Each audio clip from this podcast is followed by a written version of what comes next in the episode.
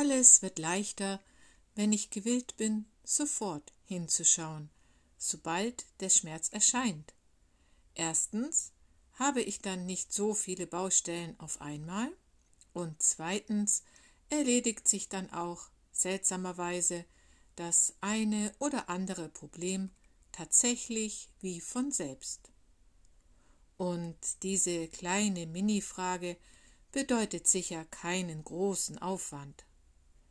Im Prinzip ist es wirklich sehr leicht herauszufinden, welche überstrapazierte Emotion eine körperliche Stauung auslöste, die wiederum eine verkrampfte Haltung mit sich brachte. Denn es ist unmöglich, entspannt über ein Problem nachzudenken. Ich kann entspannt träumen, aber sicher nicht entspannt Probleme wälzen. Und das geht schon gar nicht, wenn meine Gefühle dabei verletzt wurden. Mein Geist wird sich ebenso verkrampfen und somit gewaltig in seiner Bewegungsfreiheit eingeschränkt sein.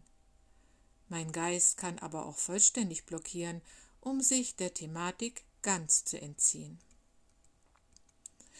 Also wird mir wohl oder übel in diesem Leben nichts anderes übrig bleiben, als meiner Seele den nötigen Frieden zurückzubringen, ohne dabei über mein Ego zu stolpern. Ich muss also lernen, die Verantwortung für mein Handeln, aber auch für mein Nichthandeln voll und ganz zu übernehmen. Puh, klingt anstrengend, und dazu habe ich ja gleich sowas von überhaupt gar keine Lust dazu. Ergo, ignorieren macht es auch nicht besser. Ignorieren macht mich krank. Was für ein blöder Mist. Kann ich da nicht einfach eine Pille schlucken und alles ist wieder gut? Nee, kannst du nicht.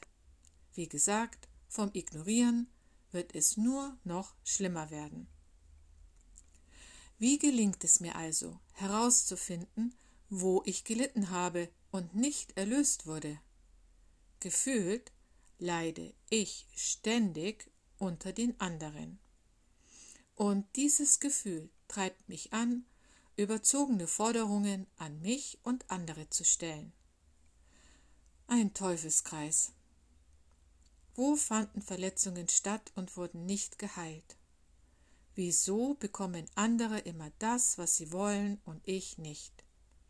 Warum können andere so scheinbar gelassen über den Dingen stehen, während ich schon beim Hinsehen explodiere oder mich augenrollend von dem Geschehnis abwende.